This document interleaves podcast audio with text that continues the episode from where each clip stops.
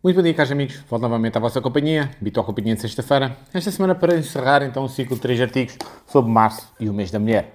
Neste último artigo, que aborda o tema do empoderamento feminino e o aumento da sua participação no desporto, referi-me a um conjunto de iniciativas e de atividades válidas e com provas de sucesso para este objetivo. Uma das medidas tem a ver com as infraestruturas desportivas. O Centro Interdisciplinar de Estudos do Género da Universidade de Berna desenvolveu um checklist de normas de resposta a género de recintos desportivos, adaptado às necessidades de quem planeia e realiza a construção de recintos desportivos. Esta norma abrange áreas centrais da integridade física, normas socioculturais, segurança, saúde, higiene, acesso, mobilidade, proteção e prevenção. Igualmente, a promoção da igualdade de género, centrada no empoderamento e nas políticas de diálogo, parecem ter efeito. Em particular, o desporto pode ser usado como um, um instrumento de promoção de igualdade de género a nível individual, comunitário e até social. Podem ser aplicadas várias vantagens e prioridades. A capacitação das raparigas e das mulheres é um dos pré-requisitos importantes para alcançar a igualdade de género. O desporto pode desempenhar uma, um papel importante na retenção e autoestima e da autoconfiança das raparigas e das mulheres atuando como treinadoras, árbitros, professores esportivos e funcionários em clubes esportivos ou em escolas também reforçam as suas capacidades de liderança e gestão. Outra medida necessária é usar o desporto para discutir o tema da saúde sexual e reprodutiva e os direitos de meninas e jovens num ambiente protegido. Neste contexto, é essencial ter treinadoras femininas que possam servir de exemplos e discutir discussões e problemas que são tabus noutros contextos.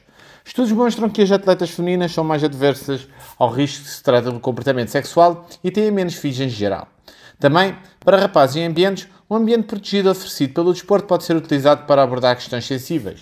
Considerando que as raparigas e as mulheres praticam muito menos atividade física do que os seus pais masculinos, embora o desporto e o exercício físico sejam uma forma rentável de prevenir certas doenças, podemos considerar que a atividade física regular ajuda a prevenir muitas doenças tão transmissíveis, incluindo doenças como a osteoporose e o cancro da mama, que afetam desproporcionalmente as mulheres e afetam apenas as, as mulheres.